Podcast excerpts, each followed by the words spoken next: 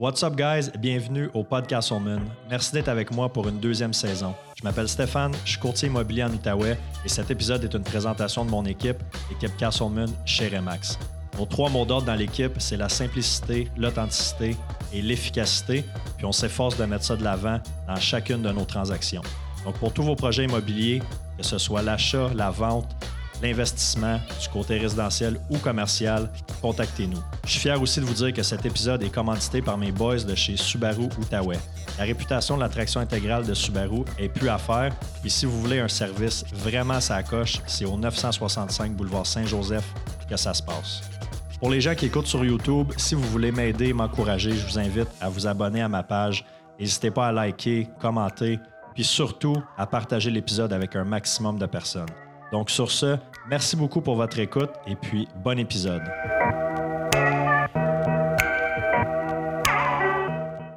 On va starter ça, là. ça fait 15 minutes qu'on jase euh, off mic, on a plein de bons stocks, on va starter ça. Fait que j'étais avec Gabriel Camiré et Catherine Rattel de Cadence Coaching. Comment ça va? Ça va bien, toi? Yes, on tourne ça dimanche matin.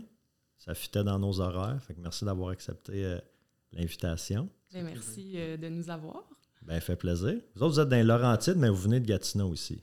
Oui, exactement. Moi, j'ai euh, viens d'une famille militaire, puis on s'est ramassé dans, la région de Gatineau pendant plusieurs années.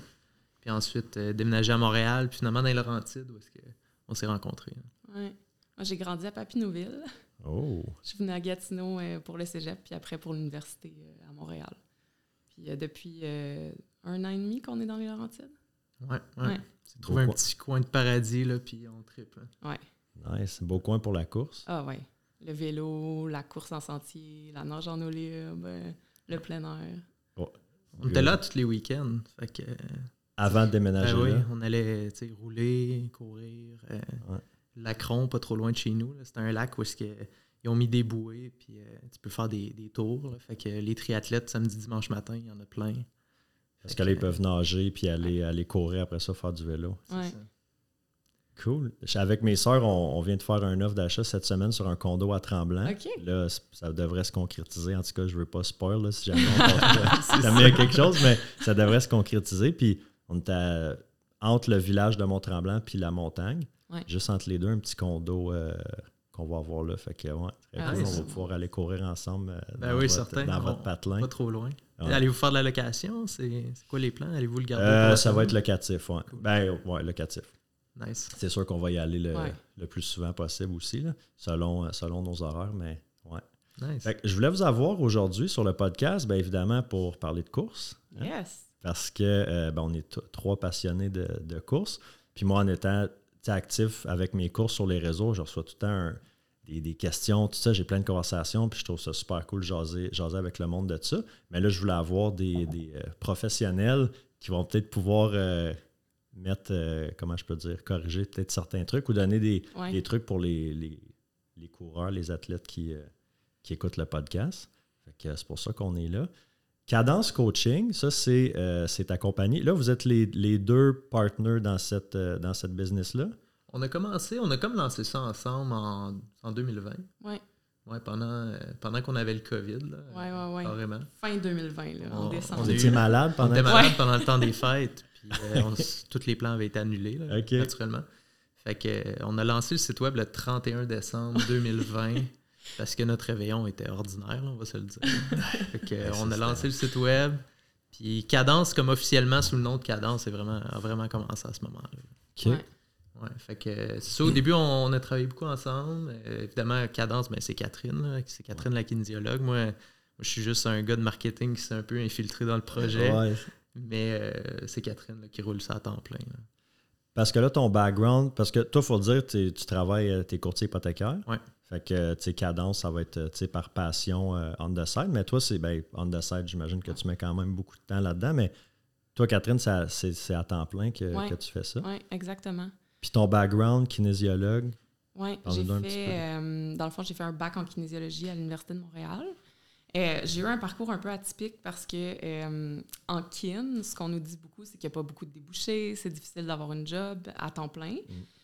Fait quand j'ai gradué, j'étais encore toute jeune. Fait que j'ai continué mes études dans un autre domaine. J'ai été orthophoniste aussi. OK. Mais euh, en, en, continuant à étudier en orthophonie, je travaillais à temps partiel en kinésiologie. J'ai coaché euh, euh, au SEPSUM, le centre sportif de l'Université de Montréal. J'ai coaché le club de triathlon de l'UDM. Puis je continuais à faire ça en parallèle. Quand j'ai gradué d'orthophonie, ben j'étais passionnée. Fait que j'ai continué à faire moitié-moitié, dans le fond. Je travaillais comme orthophoniste et comme kinésiologue. Puis, euh, c'est ça, c'est pendant la pandémie que j'ai commencé à en faire plus à mon compte, par moi-même, puis que là, Gab, avec toute son expertise de marketing, plus business, là, ce que j'avais pas euh, initialement, m'a aidé euh, à partir ça. Puis, petit à petit, ben, ça a pris de plus en plus d'ampleur. Puis, depuis, depuis un an, ça va faire un an en juillet que là, je suis à 100% dans mon entreprise comme kinésiologue. ouais c'est très cool ça. Ouais. Fait que toi, tu as plus le côté le marketing, entrepreneuriat, fait que là, tu l'as poussé un peu. Euh, Carrément poussé. Puis tu sais, tantôt, euh, avant qu'on arrive en ligne, on parlait de, des vidéos et tout. Comme quoi, j'avais dit à Catherine, euh, tu sais, prends ton sel, ça prend des vidéos en marketing et tout. Mais moi, j'avais pas les gars de faire ça, mais je disais, Catherine, il faut absolument. Ouais, c'est ça. Fait que j'ai comme poussé Catherine là-dedans, puis tu sais, au final, Catherine a elle s'est beaucoup éduquée au, niveau business, marketing, puis là, c'est Catherine à 100 Mais oui, au début, c'est moi qui j'ai créé. Euh, au début, j'ai créé une page Facebook. Je l'avais comme pas vraiment dit à Catherine. J'avais dit comme maintenant, tu as un club de course. OK. Euh, parce que Catherine travaillait au Sepsum à ce moment-là, puis moi, je regardais les chiffres. J'étais là, ah, il y, a une opportunité. Ben oui. Puis euh, là, la pandémie est, arrivée, le Sepsum a fermé, puis c'est là que Là, on avait beaucoup de temps pour réfléchir, puis c'est là que le projet a un peu pris forme. Puis c'était vraiment à ce moment-là que, tu sais, make sense, puis euh, allons-y, on, fonce, puis on l'ouvre. Mais tu sais, au début, tu sais pas trop comment t'y prendre. Fait que ça a été une page Facebook, ça s'appelait le club de. Club, club de... course Schlager. Ouais, parce qu'on a très... dans le schlag. Ouais. très cool. Euh, à un moment donné, on cherchait des noms, puis euh, c'est devenu une business avec le temps. C'est ça qui est cool ça a beaucoup aidé parce que de mon background de kinésiologue ou d'orthophoniste, ben, tu apprends à être kinésiologue, mais te lancer en affaires, euh, aller chercher des clients, le marketing, créer un site, tout ça. C'était vraiment, euh, pour moi, c'était difficile, puis c'était le, ben, le frein. J'avais pas l'idée de me lancer au début, mais mm. c'est Gab qui a comme vraiment poussé ce côté-là, puis de fil en aiguille, ben, ça s'est euh, concrétisé, puis ça a pris de l'ampleur. Fait qu'on a fait vraiment une bonne équipe à ce niveau-là. On se complète bien. Nice, très cool. Ça fait combien de temps vous êtes ensemble? fait 5 ans. Hein? Ouais. On s'est rencontrés justement dans ce contexte-là. Euh. sportif. Ouais. Moi, je m'étais lancé un défi avec mon frère. On était euh, au, c'était au Nicaragua dans ce temps-là. Euh, c'était en 2019. on était en voyage, on, était, on avait pris une coupe de verre, puis on, avait décidé qu'on se lançait un défi de faire un demi-Ironman. OK. mon frère, on a toujours été des sportifs, là, hockey, soccer, peu importe. Puis, on courait pas, puis on faisait pas bien 20 de vélo à ce moment-là, mais on avait dit on le fait on avait neuf mois pour s'entraîner, partir pas mal de zéro pour, euh, pour faire un demi-Ironman. Puis un demi-Ironman, pour ceux qui ne le savent pas, c'est 1,9 km de nage, 90 euh, km de vélo, puis un demi-marathon. Fait que euh, j'avais besoin d'aide, fait que je m'étais inscrit au Sepsum dans les clubs de course là, pour, pour apprendre à courir puis me faire entraîner. Puis c'était Catherine Lacour. ah ouais. C'est comme ça qu'on s'est rencontrés. Fait que tu sortais avec la coach. Ouais, ça, ça, même ça a fini. Tu sais, euh, je m'étais. Mon volume de course avait augmenté euh, super rapidement là, parce que j'avais pas le choix. Ouais. Puis euh, là, c'est là que tu sais, tranquillement, je me suis inscrit au, club. Puis là, j'ai commencé à courir avec eux autres, intervalles et tout. Puis tu sais, naturellement, à un moment donné, j'ai eu des périostite, là, je me suis blessé. Mm. Fait que ça me donnait une bonne occasion pour jaser avec la coach. Ouais, c'est ça. Ouais, c'est ça. One-on-one. ouais. C'est quoi exactement, euh, tu peux expliquer euh, kiné, parce que tu bon, physio, ostéo, kiné, euh, des fois on, vient un peu qu'on ne sait plus qui allait voir. c'est quoi exactement le. Oui, bien, premièrement, kinésiologue puis kinésithérapeute, c'est pas la même chose. Fait que le kinésiologue, c'est vraiment le, spécialiste de l'activité physique. fait que c'est un bac si je peux dire, en activité physique. Là, On apprend vraiment toute la physiologie, l'anatomie, l'entraînement, l'entraînement cardio-musculaire. Euh, après ça, il y en a qui se spécialisent dans différents domaines, plus la performance, plus la promotion des saines habitudes de vie, euh, en réadapte un peu, mais c'est c'est vraiment euh, quelqu'un qui se blesse n'ira pas voir un kinésiologue d'emblée, c'est parce qu'on ne peut pas poser de, ben, de diagnostic. Je sais que les, les physios non plus, ils n'appellent pas ça des diagnostics, mais quelqu'un qui a une blessure va aller consulter soit un, physio ou un ostéo ou quelqu'un. Mais le kinésiologue, ça serait peut-être plus qui travaille en réadapte le après. C'est quelqu'un qui s'est foulé une cheville et qui doit renforcer les muscles. Mais là, le, kinésiologue peut faire un, programme d'entraînement qui, est plus adapté. Fait que c'est c'est vraiment au niveau plus de l'entraînement, de l'activité physique. Euh, c'est plus dans la prévention puis la préparation que ah, la, la, la, guérison de. Fait qu'il faut que les gens viennent te voir avant de se blesser. Oui, oui, vraiment, parce que, dans le fond, euh, dans le contexte, moi, je travaille avec les sportifs d'endurance. Cadence Coaching, c'est vraiment euh, pour les coureurs, course en sentier, triathlon. C'est vraiment notre clientèle. Puis, ben, on fait des plans d'entraînement, puis justement, on on s'assure que la progression soit adéquate pour éviter de se blesser. Euh, fait que ça aide beaucoup de, suivre un plan euh, justement pour pas en faire trop, puis de blesser, puis là, ben, devoir aller voir un, professionnel comme un physio. Ouais. C'est souvent ça, on veut, on veut en faire trop. Ah. Puis, tu sais, j'avais euh, Richard Turgeon, là, je sais pas comment que les épisodes vont sortir, mais sûrement le dernier, l'épisode de la semaine passée, c'était sûrement avec Richard. Puis il disait, c'est ça, tu sais, mettons, à ce temps-ci de l'année, tu as du monde qui ont fait ah du, ski de fond ou, tu sais, peu importe, tout, l'hiver, qui n'ont pas nécessairement couru, surtout au mois d'avril, le mois de mai. Cardio est là, bang, ils disent, on va aller faire euh, une heure et demie, deux heures, se blesse. Ah oui. Euh, puis, tu sais, on veut tout le temps faire un peu plus. Ah, je suis pas blessé, je suis correct, je peux. Euh, ou la récupération, des fois. c'est comme là, hier, j'ai couru, j'ai fait un ultra, un backyard, 81 kilos. Puis là, étonnamment, matin, je suis quand même comme les jambes sont, sont, bien. Tu m'entendais courir dans les escaliers descendant. J'aurais peut-être le goût d'aller faire juste comme un, 5 kilos peut-être de. Mais là, je dis non, il faut que j'écoute mon coach. Puis là, non, il m'a donné congé. C'est ça qui est tough quand tu es passionné, tu as le goût de sortir. Puis surtout quand ton réseau se met à courir. Là, tu, ben, le vendredi soir, c'est une course avec les chums. Puis après ça, on va manger une bonne bouffe. ou fait que, tu sais, quand tout ton cercle court, puis quand tu es, passionné, tu veux en faire plus, mais à course à pied, il faut que tu fasses attention. Puis, en tout cas, de ma perception, j'ai l'impression souvent, justement, c'est les gens qui sont super en forme en partant. Tu des anciens athlètes qui se lancent dans la course à pied, ils deviennent comme excessifs là-dedans, puis les dangers de blessures sont quand même assez intenses. Oui, parce que c'est au niveau musculo-squelettique qu'il y a un impact. Fait que même si au niveau cardio, même si tu as la capacité de courir longtemps, ton corps n'est pas nécessairement prêt puis il faut mettre un stress progressif pour qu'il s'adapte. c'est pour ça que la course à pied, il y a énormément de blessures. C'est drôle souvent, puis peut-être que vous, c'est pareil. Quand, les, quand des gens qui ne courent pas, mettons, voient que tu as fait un 15 km, tu dis, mon Dieu, 15 km, euh, des fois, tu cours un marathon, disent, je fais même pas ça en char, 42 Mais tu sais, 15 km, my God, j'aurais de la misère à courir euh, un kilomètre. Puis souvent, les gens pensent à cause de leur cardio, mais quand tu commences à courir, tu te rends compte que le cardio, ça se développe vraiment vite puis beaucoup plus facilement qu'on pense.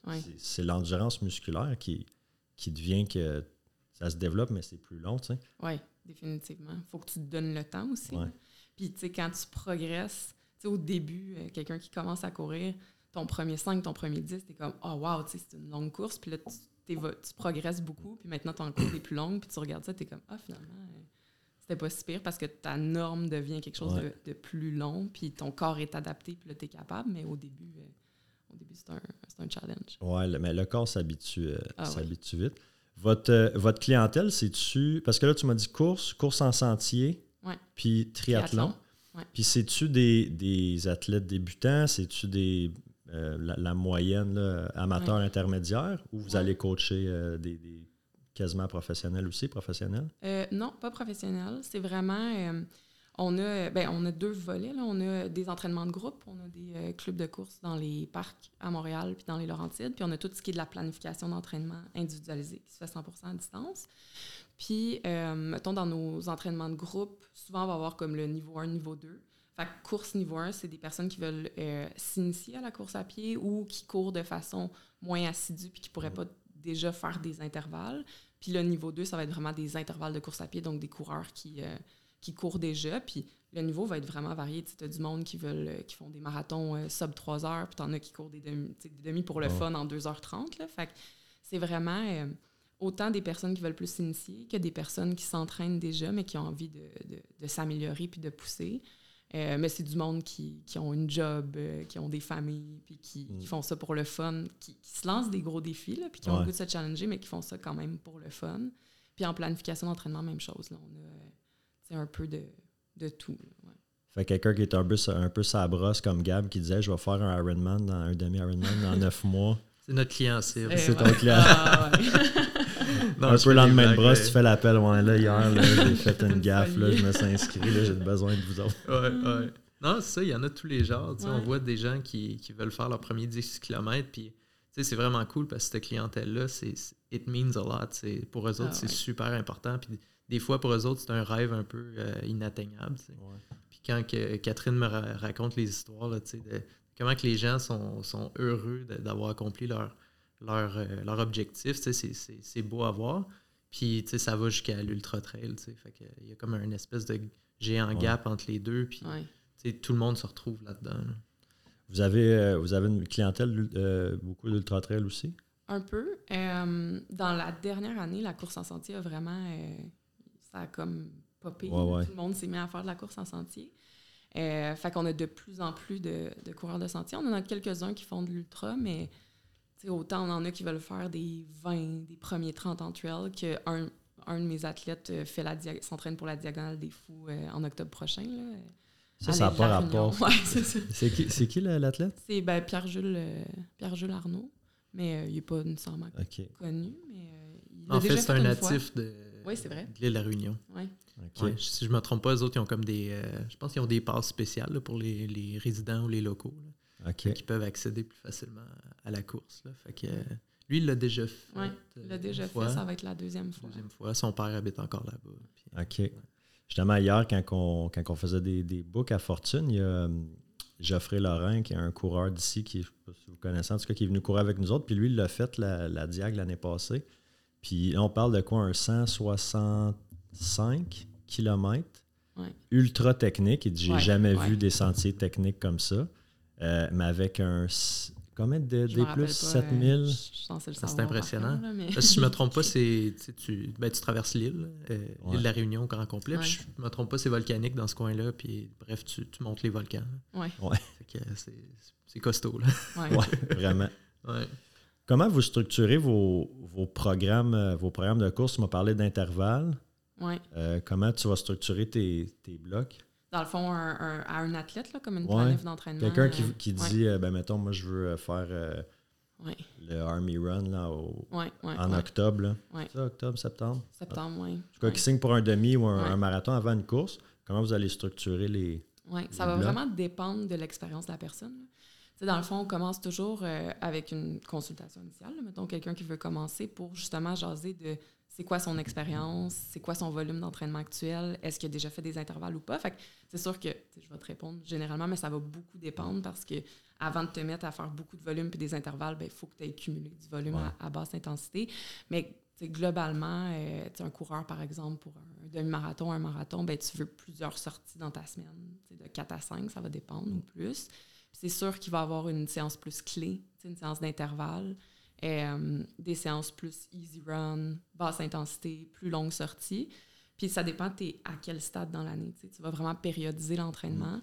euh, parce que tu peux pas tout développer en même temps, mais il y a plein de choses que tu veux développer comme coureur pour être un bon coureur complet. Donc ça dépend vraiment de, du moment de l'année. Euh, du cycle. Plus on se rapproche de l'événement, ben, plus on va être dans le spécifique. Fait que là, on va aller mettre plus des intervalles à vitesse, race pace, ou mm. du volume un peu plus gros, puis des intensités. Puis en début de cycle, ben, on va peut-être aller plus développer la vitesse maximale aérobie, le VO2 max, la mm. VMA, après ça, plus le seuil. Fait que ça, ça dépend vraiment, mais habituellement, plusieurs sorties, une longue sortie, une à deux séances d'intervalle, puis des easy jog. Euh, avec des semaines de, de récup aussi, j'imagine, entre, tout à fait. entre ça. Les intervalles, il n'y a pas grand monde qui aime ça faire ça. Hein.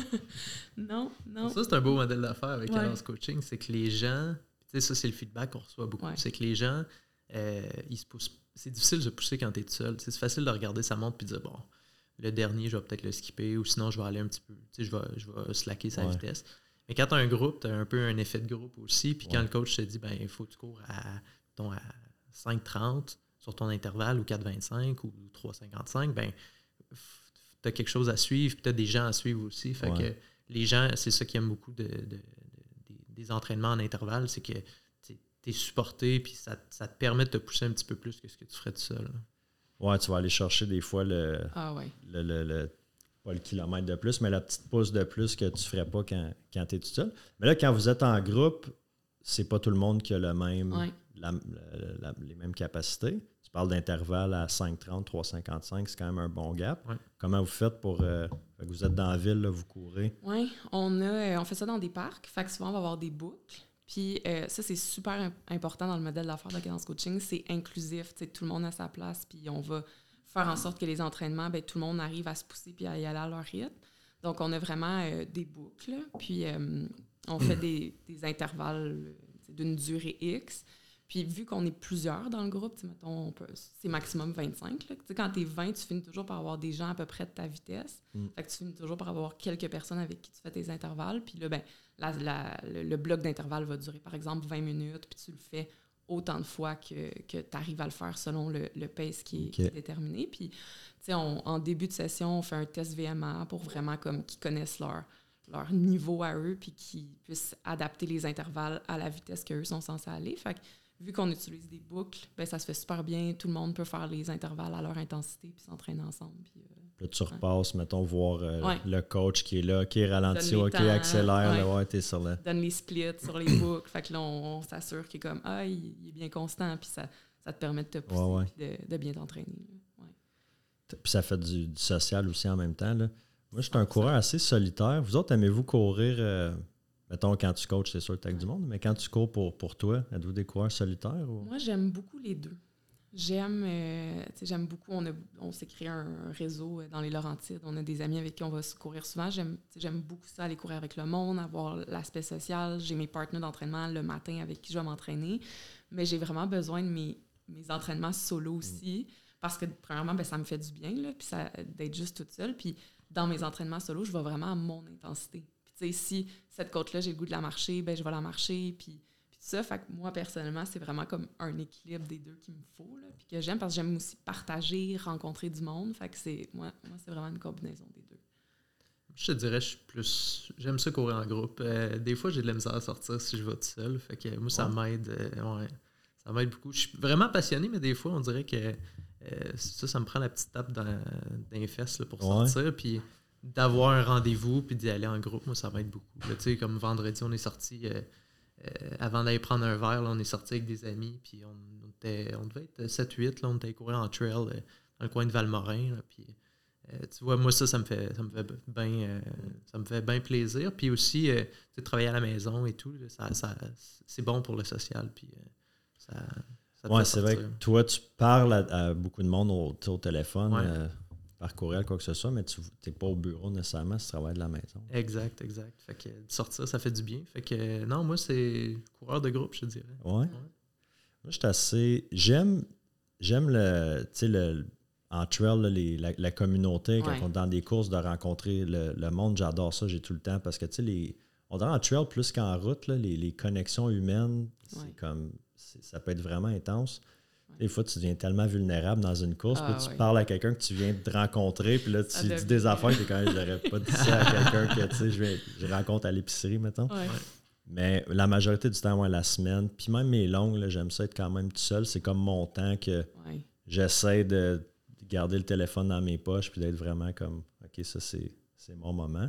Mais il y a quelque chose, ouais, quand tu es en groupe, que mais la trail, tu vois, on a commencé à courir plus en trail à l'automne, avant de partir euh, pour l'hiver. Puis euh, il y a un vibe qui est différent de la course à pied euh, sur route, là, quand, mm. quand c'est en trail. Je sais pas si. Je sais pas c'est quoi, c'est la nature ou c'est le fait que peut-être la performance est plus difficile à quantifier aussi en, trail.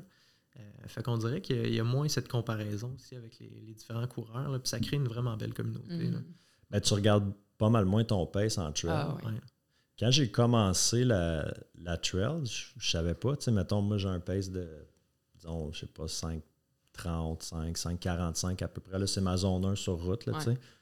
5,50, ça dépend des jours. Puis là, en trail, j'essaie de tenir ça au début.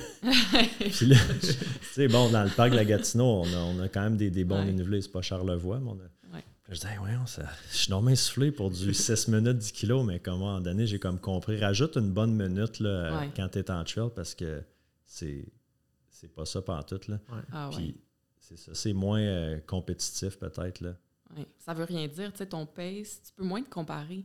Tu sais sur Strava ou quoi que ce soit, les courses sur route, le monde, tu vois le pace, ça veut dire quelque chose, mais en sentier, le pace, il veut rien dire parce que tu technique, c'est pas technique, le dénivelé, le C'était-tu de la boîte parce qu'il y a plus, oui. tu euh, décroches un peu aussi des chiffres puis des statistiques, puis il faut que tu t'écoutes, puis il faut que tu apprennes à t'écouter parce que justement Tu te compares-tu sur Strava?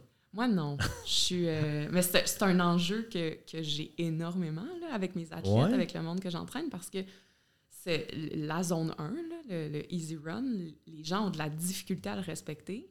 Puis Strava contribue négativement à ça parce que tout le monde voit les pèses de tout le monde, puis là, ils veulent pas. Mais là, je te dis maintenant, non, ça a été un cheminement. Mais maintenant, je, je, vais faire mes easy runs, puis j'ai fait cette journée-là, j'ai le goût d'aller à des fois même 6,30, 7 du kilo, je vais le faire, puis des fois, c'est pas ça non plus. Mais, ouais. mais je travaille beaucoup ça avec, euh, avec les, les sportifs qu'on coach. Assumer son pace. C'est quelque chose que beaucoup de gens ont de la difficulté avec. Ah, puis euh, je l'ai vécu au début, puis avec Catherine, ben, Catherine m'a un peu euh, éduqué. par rapport à ça. Fait que là, ça va, mais c'est quelque chose qu'on voit. Même les gens qui disent Ouais, je cours lent, puis ils savent qu'ils doivent courir plus lent. Mais tu regardes, puis ils courent pas vraiment le vrai lent qu'ils devraient. Ouais, Ils sont comme un 15-20 secondes trop vite. Ah, facile. Ouais, des fois une minute, là, tu sais. Ah, euh, Il y en a que, c'est ça, c'est difficile, puis je pense que Strava contribue. Tu sais, Strava, les réseaux sociaux, ça contribue beaucoup à ça. C'est important, parce que j'aime ça, assumer son pace. C'est vrai, j'ai été euh, victime de ça quand j'ai commencé aussi, c'est ça. Puis aussi, peut-être, tu sais, j'aime ça me donner honte temps et temps, dans le sens qu'une journée, ça se peut que. Ah. Il y a des journées, là, j'étais à quasiment 6 minutes, puis je crime l'heart rate. Euh, l'heart rate est haut, tu sais. C'est quoi le. Encore hier, je me suis fait poser la. Je parlais avec une, coureuse qui était là hier, puis elle a dit ah, Je comprends rien, moi, vos zones. je dis Ben, es-tu capable de jaser en ce moment? Elle dit Oui, j'étais en zone 1. Là. capable de.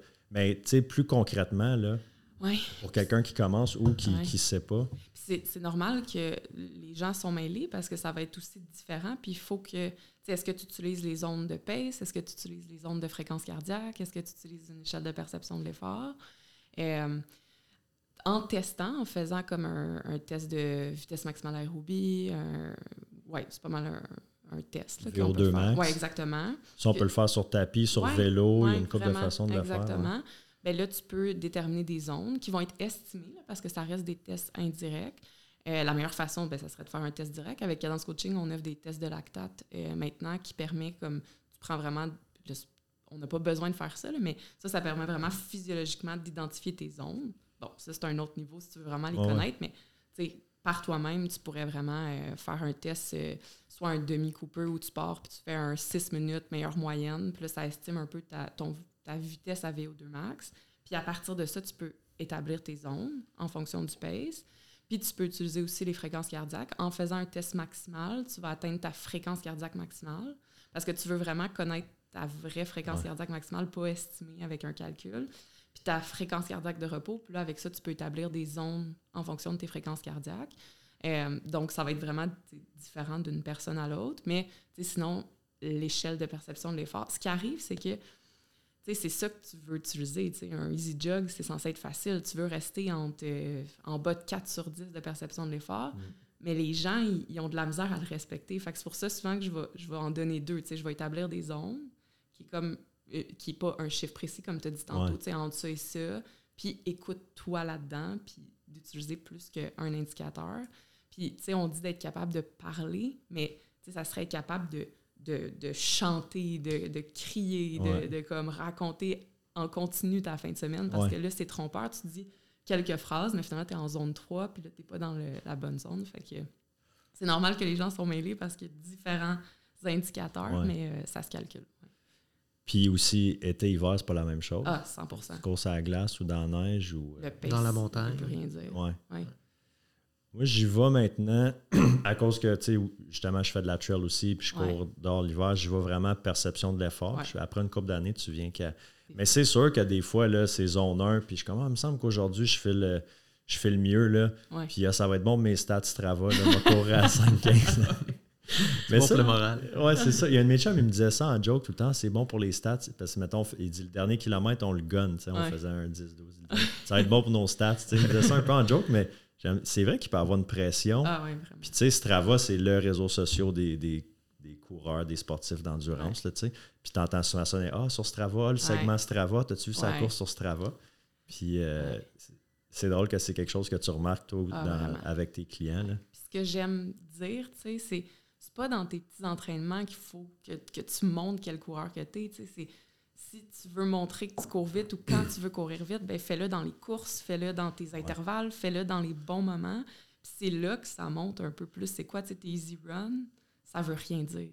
Ben Mais là, c'est éduqué par rapport à ça aussi. Quand je vois Mathieu Blanchard courir du 6 km, là, ben c'est exactement ça, j'allais dire. Je pense Mathieu Blanchard, il avait été un podcast, je ne me rappelle plus exactement lequel, mais bref, ce qu'il disait, c'est euh, quand ses amis de ses amis montréalais, là, coureurs comme, euh, comme vous et moi, euh, l'invitent pour aller courir, il refuse parce qu'il dit qu'il court trop vite. Puis le gars, c'est un des meilleurs en trail sur la planète. Là, Ses amis courent trop vite. Trop vite pour lui, à l'entraînement. Ah ouais, parce qu'ils veulent le, pousser ou juste parce que. Ben, juste parce que leur, pace de, de, de, zone 1 là, est trop rapide. Fait que ah lui, justement, il court à 6, 6, 30. Il va aller jogginer, puis c'est ça qu'il faut au final. Ouais. Euh, quand j'avais couru mon marathon en préparation, là, je courais tout le temps autour de 6, 6, 30 à un point tel qu'à un moment donné, Catherine a dit là, faudrait que tu accélères un petit peu. Mais, un peu. mais tu sais, c'est 15 battements. C'est ça. Le gars prenait. Oui, parce que ton marathon, tu sais, étais à 4,30. Mais tu veux. Puis ça aussi, c'est. Un marathon à 4 minutes 30 du kilo? Oui. Ouais. Qui donne euh, comme 3, h 3h10 sur Python. très, très, très solide. Ouais, c'était bien. Dans ce temps-là, je courais plus, mais. Euh, oui, c'est. Mais tu sais, juste pour donner un comparatif aux gens qui nous écoutent, là, je courais à 6 minutes du kilomètre la plupart de mes, de mes, de mes courses. Dans ton zone 1. Ouais. Ça, ça peut être un, bon indicateur qui pourrait parler aux, gens, là, mais euh, ton pace marathon, tu ajoutes une minute, puis ça, ça pourrait être estimé ta zone 1, ou ton pace 5 km, ton meilleur 5 km, tu ajoutes 1 minute 30 sur ton pace, puis ça, ça estime ta zone 1. Fait que dans ton cas, tu sais, ton vrai. Mais ton vrai zone 1 aurait été 5,30. Mais ce qui arrive, c'est que ton zone 1, tu peux jamais être trop lent, tu peux juste être trop vite. Fait qu'en cas de doute, tu peux aller plus lent. Fait que c'est. Ouais. Puis pour les fréquences cardiaques, quelqu'un euh, vite fait là, qui voudrait calculer, là, moi j'avais entendu le 200, 200, 220 moins, ton âge qui va te donner. Mais tu vois, mettons, moi j'ai 35, 220 moins, ça fait 185 c'est pas vraiment. Euh, on se rend compte finalement. Mais ça, c'est ta fréquence maximum. Mais tu sais, souvent, ben souvent, c'est pas vrai, là, mais quand je fais des intervalles, je vois ou même des fois des grosses montées, je vais monter à 190 et un peu plus. C'est normal parce que ce, ce calcul-là, on se rend compte qu'on l'a beaucoup entendu, mais il est vraiment pas valide parce qu'il y a tellement de. C'est tellement individuel. Il y en a que leur fréquence cardiaque monte beaucoup plus haut, d'autres plus, beaucoup plus bas. Euh, fait que la meilleure façon, c'est vraiment de de tester, faire un test max, là, part sur un 5 minutes all out, là, cours le plus vite possible. Puis euh, ben là, ta fréquence cardiaque maximale que tu as atteint en fin de test, ça, c'est ta vraie fréquence cardiaque maximale. Ça va être beaucoup plus. Euh, ça, ça, va, ça, va, être plus représentatif de ta vraie FC max. Ouais, ouais tu, vas le, tu vas le voir. À quel point on peut se fier sur. Euh, on a toutes des, des bonnes montres, je pense. Tu quoi, une Garmin? Garmin, Garmin on a toutes des bonnes montres. Mais à quel point qu'on peut se fier à ça versus, euh, versus mettons, un, euh, le, chest strap ou... Euh, oui, j'ai... je me fais souvent poser la question. J'ai pas été énormément lire là-dessus, là, mais ce qu'on ce qu'on entend, c'est que c'est pas très fiable. Le, le, poignet, c'est pas très représentatif. C'est beaucoup mieux d'utiliser la sangle. Euh, la sangle. Oui. OK. Là, je viens d'apprendre un mot. Moi, je dis la, la chest la strap. la, la, sangle. Oui. Euh, qui va être beaucoup plus représentative. Fait que, au poignet, ça donne une idée. ça va être ta mesure aussi à toi. Là, fait d'une fois à l'autre, ça va te donner une idée, mais ça ne sera pas nécessairement représentatif de ta, tes vraies fréquences cardiaques. Euh, ouais. Puis c'est ça, c'est que ça, ça, peut, ça peut bouger. Ça peut bouger, c'est pas nécessairement représentatif. ouais. Des, hier, j'étais vraiment en zone. Euh, c'était même pas un, c'était 0.5 peut-être. C'était comme 7. ça me disait 185 en données. Je disais, non, c'est sûr que ma montre, elle, ouais. capote. T'aurais pas toffé 80 km comme ça. Mais c'est ça, fait que des fois, faire, euh, faire attention à ça. C'est pour ça que j'aime perception de l'effort aussi, ah parce que des fois, la montre, c'est ça, est un peu, est un peu off. Là, j'essaie la Oura Ring que j'ai depuis, euh, depuis deux semaines.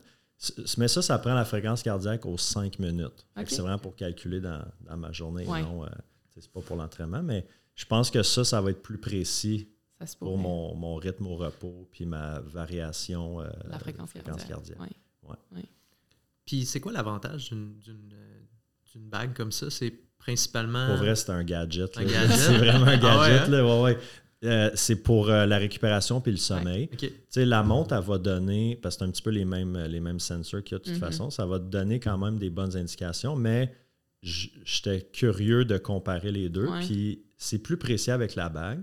Ça me donne un score de, sommeil, ça va calculer le taux d'oxygène dans le sang, euh, le temps que ça prend avant de t'endormir, fréquence cardiaque, variation cardiaque.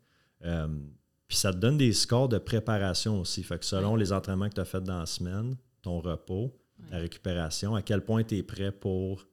Fait que, tu sais, hier, je le regardais puis je disais que j'étais vraiment bien préparé pour ma course.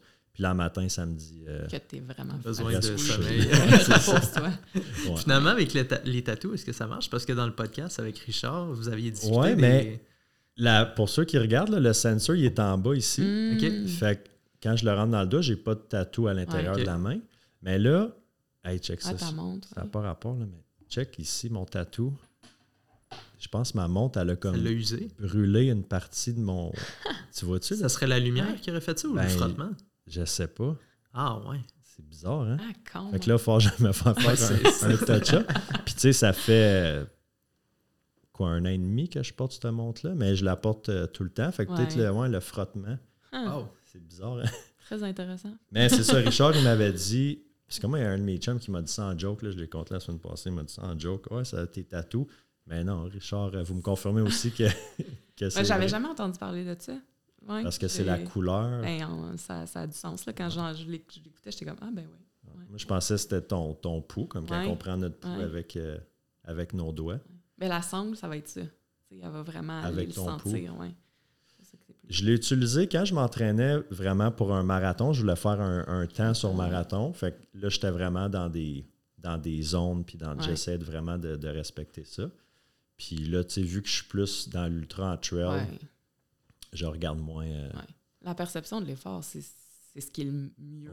C'est juste d'apprendre à vraiment le connaître. Tu sais, quelqu'un qui commence la course à pied est vraiment perdu, puis au fil des années, ben, tu deviens meilleur pour t'écouter, puis de connaître tes perceptions de l'effort, connaître. Euh, ouais. Ça peut être tellement simple la course, c'est quelque chose de naturel. Prends tes souliers, va courir, puis amuse-toi. Mais quand tu commences, à, quand ça devient une passion ou tu as un ah, objectif, ça devient tellement compliqué. je pense qu'il y a beaucoup de monde qui, qui, peuvent, euh, qui peuvent se perdre là-dedans. Ah oui. Puis on entend tellement de, de mythes, de, on entend de tout. Fait que c'est d'arriver à démystifier ça. Puis c'est sur les réseaux sociaux, j'essaye beaucoup de le faire.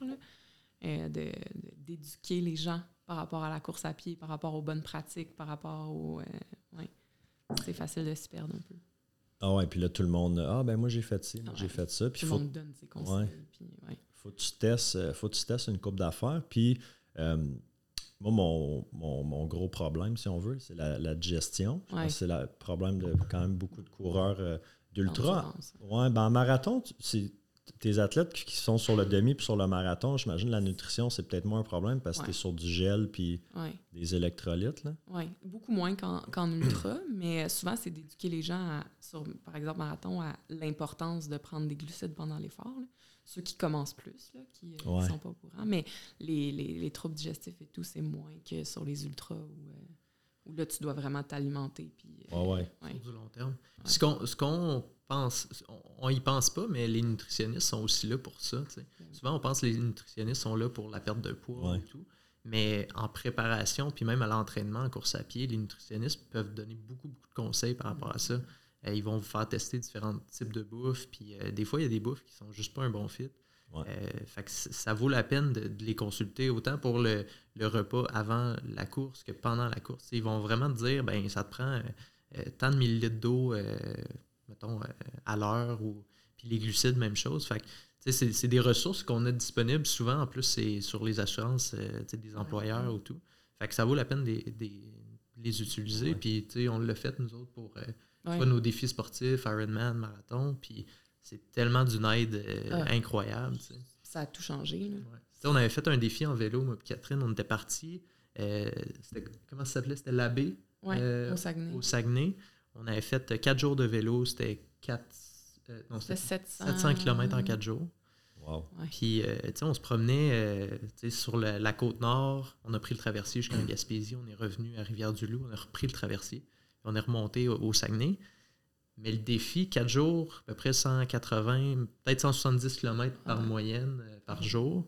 Euh, quand tu es à Côte-Nord, où est-ce qu'il n'y a pas nécessairement des épiceries à tous les coins de rue, ben, une nutritionniste est super importante à ce moment-là. Puis ça a été vraiment drôle comme consultation en, nutrition à ce moment-là parce que la nutritionniste sortait le menu du Tim Hortons. Puis il nous disait, ben, si vous, quand vous allez arriver à telle ville, il y a un Tim Hortons, ben, vous allez commander ça, ça, ça.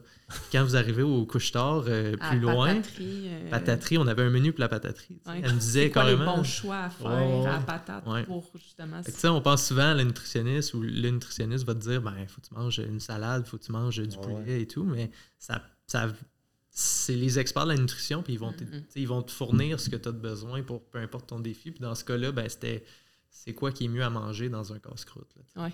Ben oui, ben c'est ça, tu en course, c'est quoi? Tu vas manger des sucres, des ah, glucides, tu ben euh, t'es pas dans du poulet, de la salade. Exactement. c'est ça qu'il te faut. Euh, ouais. ça, ça avait été toute une expérience. Puis euh, ça avait été intéressant de voir comment le nutritionniste peut s'ajuster là, pour. oui, vraiment. N'avez-vous une qui travaille avec vous autres à Cadence? Pour l'instant, on n'en a pas une qui travaille dans Cadence Coaching. Là, j'ai deux nutritionnistes à qui on réfère, là, qui sont des nutritionnistes que, que j'aime beaucoup, puis qui sont spécialisés dans le sport, puis tout. Mais je te dirais qu'à moyen long terme, c'est quelque chose qu'on pourrait ajouter parce que ça va tellement ensemble les ben sports d'endurance et la nutrition, c'est tu peux être super prêt, super bien entraîné, on te fait le meilleur plan du monde. Si ta nutrition n'est pas prête, euh, ça va être difficile. Ben c'est tellement complémentaire qu'on n'en a pas à l'interne, mais on réfère toujours, puis euh, on réfère beaucoup. c'est vraiment important. Puis, ben, tu regardes, mettons, je faisais plus du fitness avant, puis tu sais, fitness, c'est ton entraîneur, tu fais un plan d'entraînement, un plan alimentaire. Mm-hmm. ça, va, ça, va, ensemble. souvent. Puis, en course, j'ai comme pas j'ai comme un peu continué à manger ce que je mangeais avant. Puis là, en écoutant des, des podcasts, des, lisant des, des trucs, tu incorpores des, choses. Puis là, je suis comme en train de voir, OK, ben ça, il y, a certains produits qui sont, je ne vais pas les nommer, qui sont populaires, que tout le monde prend, mais moi, ah, moi ça ne fonctionne pas. sais. Fait que là, OK, ben comment je peux, je peux switcher ça? Là, j'ai comme compris, il faut que je coupe. Parce que hier, je l'ai vécu, ça a super bien été. Euh, vendredi, j'ai mangé aucun gras, aucune fibre, une de mes, amis qui, qui, a une très bonne expérience en nutrition, puis elle a dit mange pas de fibres. J'ai OK, moi je pensais pas que mettons des brocolis, ça allait être mauvais, mais disons, coupe toutes les fibres, pas de gras. Puis j'ai mangé plus liquide au début, en début de journée, des compotes, des gels. je pense que mon problème, c'est que avant, j'avais peur de bunker. fait que là, je, me suralimentais peut-être. Puis il y a un entraînement aussi du, de l'intestin à faire. Comme n'importe quoi, tu sais. Faut que tu l'entraînes dans tes entraînements. Ça se prépare à l'avance. C'est souvent ça. Le monde s'entraîne, fait leurs entraînements, puis là, deux semaines avant l'événement, ah ben là, ma nutrition, mais c'est pendant ton entraînement, tu veux tester dans tes longues sorties, dans tes. Euh, tu testes ta nutrition parce que ce que ton ami prend, ça ne fonctionnera peut-être pas pour toi. Puis ça s'entraîne aussi. Autant tu veux trouver, toi, c'est quoi qui fonctionne bien, mais tu veux te pratiquer ton corps, justement, à ah, beaucoup de glucides pendant l'effort, ce qui est, qui est, différent. Fait que, Je parlais avec, euh, avec un gars hier pendant la course, puis il disait, ben Geoffrey, là, qui a fait la diag, puis il disait, moi, je m'entraîne à manger 110 grammes, 110 grammes de carbs à l'heure. C'est du stock. Ouais. C'est vraiment du stock. puis il, dit parce que réellement, dans une course, je vais en manger peut-être 80. Fait que je me, je me surentraîne. J'ai 180, 110 grammes. Fait que c'est, mettons, là, euh, 4, gels, là. 4 gels ou 3 euh, gels, puis un, ou 2 gels et demi, puis un Gatorade, ou tu sais, peu importe la, boisson sportive. c'est quand même bien à l'heure, là. Ah, Une heure, deux heures, c'est pas peu, tu sais, quand tu t'entraînes. Puis c'est ça, c'est qu'à l'entraînement, tu sais, comme pour un marathon, ta plus longue sortie avant un marathon, ça va être 30. Oui, environ. C'est 3 heures, ouais, 30 kilos environ. 3 heures si tu vises un temps de 3,45 à peu près. Mais tu sais, toi, à 3,10, ton marathon, ta plus longue sortie avant marathon, c'était? Je pense que j'avais fait un 32, 34 là, à peu près. Ouais. Puis, euh, ouais. Mais c'est ça, moi, je mangeais pas. Je, consommais pas assez de gel à l'entraînement. C'est ça qui était tough. sais là, je me suis. Puis c'est ça que beaucoup de gens font, justement. C'est que euh, ton ami Geoffrey, c'est 4 gels à l'heure. C'est du stock. Ah oui, ben, c'est au Faut que tu t'entraînes de faire 15 minutes. Ça vient vite, là. T'as juste eu le temps de l'avaler puis de le. Là, c'est ça que le goût, il parte un peu, puis là, bang, un autre. Ouais, ouais. en plus de l'eau, les mhm. électrolytes. Mhm. Non, faut tu faut tu pratiques parce que ça, ça peut passer carré, là, des gels quand t'en as pas pris. Puis c'est beaucoup de sucre, là. les gens, peut-être, ils, réfléchissent pas, mais 80 grammes à l'heure, c'est du stock. Puis, tu sais, même les pros, là, je me trompe pas, ça va dans les 110, 120, 130. Puis à un moment donné, il y a une limite là, où est-ce que le corps peut assimiler, mais faut tu faut que tu t'entraînes à faire ça parce que c'est tough. il faut que tu le gardes euh, actif, là, c'est souvent ça aussi. Il faut que tout le long, à une certaine fréquence, tu continues à donner des, du sucre mm. pour garder ton système digestif actif tout au long. C'est ça l'erreur. Des fois, les gens ils commencent à avoir mal au cœur, pas bien se sentir, fait que là, ils arrêtent. Puis là, quand ils réessayent, ben, c'est sûr que ton corps réagit. Fait que c'est comme toujours à petite dose, constamment. puis de de le tester à l'entraînement pour voir qu'est-ce qui passe bien pour toi, puis de savoir quel aliment passe bien pour que pendant ton ultra ou pendant ta course, ben, ça se passe bien aussi, idéalement. Ouais, c'est ça, il faut trouver, c'est ça, l'aliment, les, quantités, puis quand, quand les manger. Il y en a, euh, parce que, tu sais, mettons, je pense que c'était vendredi soir, moi, j'avais fait une story par rapport à mon, plan de nutrition plus euh, liquide en commençant. Puis là, il y a un ami qui m'a écrit, on a commencé à jaser un peu, puis elle a dit, moi, je me j'avais des problèmes aussi de digestion, comme puis je me suis fait donner le truc, essaie de manger un petit peu à toutes les 15 minutes. Fait que, tu sais, mettons, au lieu de manger ta barre d'un coup, ben, prends un morceau aux 15 Fait que ta barre, tu la manges dans ton heure, mais ah, c'est pas fou, tu sais. Fait que c'est d'essayer de, trouver. C'est quoi le, mettons, le, repas, euh, le meilleur repas avant la course, la veille? Tout le monde dit, ah, mange des pâtes, mange un gros poulet de pâtes. on entend ça depuis qu'on est jeune. Moi, je joue au soccer, puis c'était ça. Manger des pâtes avant les, les games de soccer. Oui, on entend ça serait quoi le euh, plus. Euh, oui. Ben, tu sais, quelque chose que tu es habitué de manger, puis quelque chose qui va avoir beaucoup de glucides. Euh, fait c'est pour ça qu'on entend toujours les fameuses pâtes, parce que c'est quelque chose de facile qui a beaucoup de glucides, mais c'est pas obligé d'être des pâtes. Mais pâtes, si tu mets de la sauce, puis du fromage, ben, puis.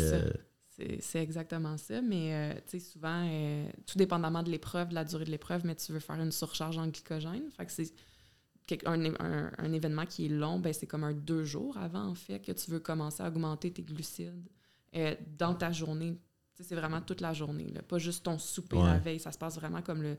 Ben, ils vont dire souvent entre un à trois jours, là, ça dépend. Puis ça, c'est, moi, je réfère toujours en nutritionniste. je fais pas de plan de surcharge. Là, je là on parlerait pour un marathon, mettons? Euh, même un demi? Euh, demi, ben, demi, ça pourrait être par exemple une journée, parce, ou ça dépend en combien de temps tu fais ton demi. Parce que souvent, quand c'est en bas d'une heure et demie, c'est ça effort de deux heures et plus, là, ouais. Euh, c'est les deux jours avant où là, tu sais, autant déjeuner, dîner, souper, collation, euh, tu veux augmenter ton apport en glucides. Fait que oui, la, veille, le repas est important, mais c'est vraiment l'ensemble de ça. Puis, tu vas augmenter ton apport en glucides, mais autant en glucides euh, plus rapides ou digestion plus lente. Fait que des, des, pâtes, du riz, des patates, que des, de la confiture, du jus, des fruits. fait qu'il n'y a pas pour vrai, le repas idéal, je dirais, c'est quelque chose que tu es habitué de manger, que tu as testé la veille de tes entraînements, puis tu veux limiter, euh, tu l'as nommé tantôt, les fibres. Mm. Euh, dans, ta surcharge en glycogène, tu vas faire des choix plus euh, pain blanc au lieu de pain brun, riz blanc au lieu de riz brun. Fait que tu y vas avec ce que tu es habitué de manger, qui a mm. beaucoup de glucides. Puis, peu de gras souvent. Ouais. ouais. Moi, typiquement, j'achetais des tartes au sucre, des trucs comme ah ça, mais Catherine m'a fortement déconseillé. Moi, je pensais que glucides, c'est tout glucide. Ben oui, c'est ça. Ça a l'air, c'est pas comme ça que ça marche. elle faisait n'importe quoi. Ouais, ouais. C'était comme le treat, là, une semaine avant, c'est qui commence. Ouais, j'en profitais un peu, ah mais je pense pas que c'est ça qui est recommandé. Euh, non, sûrement pas. Puis euh, après, après parce que ça aussi, c'était la récupération, souvent euh, c'est là que ça peut, ça peut se jouer. Définitivement. Puis autant, je veux dire, le jour de ta course, mais tout ça, il faut que tu y penses dans tes gros entraînements aussi. Euh, mais là, après, ben, évidemment, tu veux prendre des glucides, mais les protéines aussi. C'est vraiment les deux. Euh, puis, rapidement après. même si tu n'as pas faim tout de suite après, tu essayes de, de, manger ce qui passe bien. Fait que tu, tu, vas manger plus, tu vas avoir beaucoup de protéines, beaucoup de glucides. moi, je me rappelle, j'ai fait le Ironman de tremblant au mois d'août dernier. Puis, euh, tu sais, vers la fin de la course, j'avais un peu mal au cœur. Puis, comme quand j'ai fini, t'as pas nécessairement le goût de manger, mais comme j'étais tellement consciente de ça va tellement aider à ma récupération, ça va tellement. Tu sais, fait que t'essayes de trouver des aliments qui passent bien. Tant que tu manges, que tu trouves ce qui passe bien. Puis, euh, constamment, t'essayes. Euh. Une pizza puis un coke, c'est-tu. Ben, pour vrai, non, mais pour vrai, si, tu sais, quelqu'un qui, qui, qui, mangerait rien parce qu'il file pas bien, puis c'est la pizza qui rentre après un gros, gros effort, ben mange la pizza. Si, si t'es entre manger rien ou ça, parce que as des calories, ben le fromage, il y a quand même des protéines, as le, le coke, il y a, des carbs. Fait pour vrai, je Moi, c'est tout le temps ça, là, mais souvent, euh, moi, c'est mon, problème, la pizza. le dimanche, après ma longue, c'est tout le temps comme. Ah, et puis c'est la, bonne avec la croûte dans, la, vraie croûte. Après ça, il y a différents types de pizza. Ouais, c'est ça. mais ben, tu sais, aussi, je pense que si t'es pour manger de la junk, si tu le fais après, ton, je pense que ton corps va l'assimiler pas mal plus vite que tu manges un mardi après-midi. Ouais, ouais, ouais. C'est que tu dépenses tellement d'énergie pendant ta course qu'à un moment donné, tu es en déficit. Il faut, juste manger rendu. J'avais fait le test euh, euh, la, fin de semaine passée. J'avais fait l'enduro Naker Talk. Fait que c'était un 6 heures. J'avais perdu 6,5 livres d'eau. Ouais. C'est du stock. Fait que tu sais, quand même, là. Ben oui. 6,5 livres. Euh, ouais. Puis c'était pas. Il faisait chaud, mais c'était pas la, grosse affaire. Mais j'étais un gars qui, qui va. Tu sais, je suis vraiment beaucoup. Mm-hmm il y a un, un de mes chums, hier, pendant la course, il prenait, il, mixait des BCAA dans son eau. comme, ça n'a pas rapport, mais là, je me disais, je vais te poser la question parce que, tu sais, musculairement, donné, tu commences à avoir mal. Tu penses que le BCAA. Puis lui, il m'a dit, ah, je prends ça, c'est vraiment juste pour le goût. parce qu'il dit, des fois, j'ai pas le goût de boire, mettons, du Gatorade ou des drink mix. Fait que c'est juste un peu de BCAA pour le goût. Mais je me suis dit, ça, une. Je pourrais même pas te répondre. Ouais. Je, pour l'endurance je veux pas dire n'importe quoi. fait que, ouais. Selon moi, ça n'a pas super rapport. Dans le monde de la muscu, les BCA, c'est... Ben, c'est ça, dans, la course, tu sais, mais je me suis peut-être pour ton, ton endurance. Euh. Mais il y a des nouvelles boissons euh, qui vont introduire euh, des protéines dedans, puis ça, pour le ultra effort, dépasser un certain nombre d'heures, là, il va avoir un bénéfice. je sais que NAC, ils ont commencé à avoir euh, une boisson qui a des protéines, puis je pense qu'il y en a plusieurs autres aussi. Euh, au-delà d'un certain nombre d'heures, ben là, ça va avoir euh, un, impact positif. Ouais. Ça, ça, moi, ça passe pas. Le, Parce que avec la protéine, ça devient un peu plus. Oui, la texture est différente. Ouais. Ça devient comme quasiment un shake, un peu plus. je sais pas c'est quoi le mot que je cherche. c'est comme plus, plus épais un peu, comme, comme, boisson. Ouais. Ouais. non, ça, ça passe pas. Hier, j'ai fait, habituellement, je prends que du que drink mix, Upica. Mm-hmm. Puis euh, Castleman 15 pour un 15% de rabais. puis là, hier, j'ai mixé avec euh, une, une gourde drink mix, une gourde eau. Ouais. Parce que, tu sais, après, euh, tu sais, 3, 4, 5 heures, des fois, j'ai le goût juste ah, de l'eau, je veux juste de l'eau. Mais là, tu te dis, mais non, il faut que j'aille mes électrolytes, il faut que j'aille mes carbs. Puis là, en alternant moitié drink mix. Je buvais quand même mes, mes bonnes quantités, mais avec de l'eau, on dirait que tout le long, j'ai pas eu le. le, je boirais juste de l'eau, tu sais. Ce goût-là. Fait que ça, ça a été un, petit apprentissage aussi que, que j'ai fait, mais il faut tester. Ah, Absolument. Vraiment. Tu vois, moi, je préfère toujours. Moi, c'est le contraire. Moi, je vais boire du Gatorade puis des boissons sucrées tout le long, puis essayer de minimiser le plus possible le solide. Moi, ça passe un petit peu moins. Mais chaque personne est vraiment ben différente. Moi, ça, ça c'est comme ma recette. Puis souvent, on achète la poudre, là, fait que je peux un peu le booster. Mais Moi, je vais toujours avoir de l'eau. Ben, les deux, là, mais moi, j'aime avoir l'eau puis une autre boisson. C'est très individuel. Ouais, c'est super personnel, la nutrition euh, sportive. je pense qu'il y, y, a moyen de se renseigner puis d'aller voir des experts pour comme, se faire mm-hmm. guider, mais après ça, c'est beaucoup de tester aussi puis de voir comme qu'est-ce qui fonctionne. Comme dernièrement, c'est drôle, mais pour nous, les patates grelots euh, avec du euh, cuit euh, dans l'eau bouillante avec du, plein de sel, sel c'est débile. C'est comme la chose qui nous ah sauve dernièrement. Ça, des réglisses, en deux. ça, ça... des réglisses noires, j'espère. Non, non. Quand même.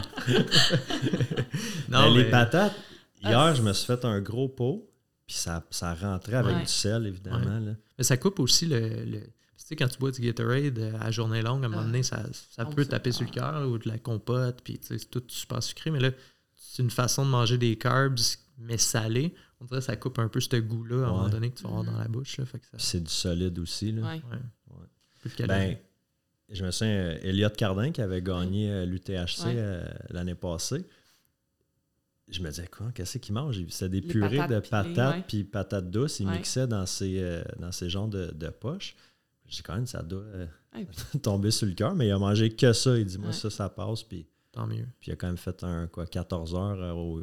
Ça doit être ça le secret. ça, ça, doit, ça doit ah, marcher pour. Euh, ouais. C'est quoi ta course cette année, toi Ben là, j'ai. Je refais Ricana, mais 65. OK. J'avais essayé le 125 l'année passée, puis gestion, chaleur, ah, j'ai DNF. Puis là, cette année, je t'ai réinscrit, mais vu qu'on a une backyard à Cantley euh, deux semaines après, je me ça serait con un peu d'aller me lancer sur le 125. Fait que je prends 65, puis deux semaines après, euh, ça. Puis je fais le backyard de Kakuna en juillet. OK. Cool. Fait que ma course A, c'est Kakuna en juillet. Ma course A-, mettons, c'est Arikana. Après ça, la backyard de l'Outaouais, ben, si je, suis en forme, écoute, m'a poussé au max. Mais c'est ouais, vraiment ça. Vous autres, c'est quoi vos courses, euh, vos courses à cette année? Euh, nous autres, on fait. Moi, j'en fais, euh, j'en fais deux finalement. Je fais la IPA Fun Run qui est au mois de. C'est mi-juin. je t'inscris au 15. Je vais peut-être faire le 30, mais à voir. Puis, euh, c'est où ça déjà? Richard, il me parlait de ça avec la, dans la, Naudière, la piscine, puis là, tu arrives avec tes bières, puis euh, ou ton kombucha. Exact, exact. Ouais, ça va être la première fois qu'on le fait. On a bien des amis qui nous ont dit euh, à quel point c'est le fun. Puis c'est ça, c'est une course qui est gratuite. Là, tu peux faire un don à une fondation. Sinon, tu arrives avec deux bières, tu mets ça dans la piscine, puis tu fais ta course, puis à la fin, ben, tu prends deux bières, prends deux bières dans la piscine. J'essaie de trouver les meilleurs. Ah, c'est ça. Puis euh, sinon, on fait. Euh, fait que les deux, moi et Catherine, on fait celle-là. Puis on fait aussi le 50 km euh, l'Ultra Trail du Fjord du Saguenay. Ça, c'est nouveau. l'année passée ou c'est cette année la première édition? Oui. Ouais, fait que c'est le défi de l'année, là. Fait que là, c'est ça, on essaie de mettre un petit peu de kilomètres dans les jambes. Plus le D, là. Ouais, Est-ce que ça serait votre plus longue distance en course? Ouais. Les deux? Ouais. Moi, les dernières années, j'étais plus dans le triathlon. Euh, puis c'est ça. Fait que j'avais fait l'Ironman euh, l'année passée, c'était comme mon objectif. Puis j'étais dans le triathlon. T'as fait le full? Ouais. Félicitations. Merci. Ouais. Puis ça faisait plusieurs années que je voulais le faire. Fait que je me concentrais vraiment sur l'entraînement de triathlon parce que ça, demande beaucoup de temps. Euh, mais à la fin de la saison, fait que c'était l'événement A. Mais j'avais participé à Bromont au mois d'octobre, le 25, vraiment parce que c'était un peu après puis pour le fun. Puis euh, je pensais, c'est ça, j'hésitais encore. Là, je pensais faire l'Ironman puis comme peut-être passer à autre chose, mais j'ai beaucoup aimé ça. Fait que là, je vis plein de dilemmes pour cette saison. mais euh, je suis inscrite aux 50 euh, du Fjord. Puis c'est le seul événement qui est confirmé. Mais j'ai plein d'idées en tête qui peut-être vont s'ajouter. J'ai une blessure au pied que je traîne, qui va mieux, qui traîne. Fait que c'est pour ça que je suis inscrite à rien d'autre encore. parce que s'inscrire à un, Ironman, demi-Ironman, c'est beaucoup plus cher qu'un ultra. la trail, j'étais comme, ah, je m'inscris puis je me réajusterai. si je décide de faire un Ironman, ben, c'est pas grave. Fait que euh, là, ça va être la première fois que je vais plus dans le, plus que 42, euh, c'est ça. C'est quoi le, le D, savez-vous? C'est à peu près 2000. Ouais. Ça a l'air que c'est très technique, mais qu'il y a des très beaux points de vue. Puis on est une gang euh, d'amis à y aller, là, fait qu'on fait ça. Ouais, ça va être une belle expérience, je pense. Ça va être pousser nos limites. Là. Euh, la trail, ça fait pas si longtemps qu'on en fait, euh, mettons, plus régulièrement. Fait que, encore, euh, on est en train de découvrir ça encore. Puis essayer de voir comment nos corps réagissent et tout. Là. Fait que ça va être un beau défi, je pense. C'est un peu moins dur sur le, sur le corps, la trail, que, que la route. Mais c'est un peu plus. quand tu tombes ou tu te cognes. Mike s'est cogné le pied sur une roche hier, là, tu l'entends sacré au loin. ça fait. faut que tu restes tout le temps je trouve dans la trail, comme oui, tu es dans le moment présent parce que tu es dans, es dans la forêt, mais il faut quand même tout le temps tu restes concentré. Je trouve sur route, des fois, ou même sur tapis, tu peux comme plus méditer, partir dans tes pensées. Puis c'est souvent quand je cours sur la route que je vais avoir des idées comme là, j'arrête, il faut que je note ça. mais en trail, on dirait que je suis vraiment comme. Ça doit être tough en backyard de justement rester concentré parce qu'à un moment donné, ça commence à faire pas mal d'heures que, que tu es sur tes pieds puis que ben, Est-ce que la tête à part à un moment donné ou tu, réussis à, rester focus euh, au travers du temps? Je te dirais que les, les deux, trois dernières books hier, 50 années, tu deviens pas euh, fatigué. Puis, tu sais, des fois, tu as comme des. On, avait un segment de peut-être 2 km sur route hier dans notre parcours euh, sur le chemin du Camp Fortune, Lac Fortune. Puis, on dirait que des fois, on, parlait, on parlait, puis on arrivait sur, sur ce segment-là, puis là, on était juste comme un peu dans dans notre bulle, tu commences à être un peu euh, light-headed, un peu comme buzzé de genre, OK, là, il est comme temps que ça finisse. Mais on était rendu à 10-11 heures. Mais imagine ceux qui font des, des 24, des 36, des 48. le record du monde de backyard, c'est 101 boucles. Deux Espagnols l'année passée. 101 boucles, man, c'est 4 jours et. 4 jours et quelques. T'imagines-tu? ta tête à, à part?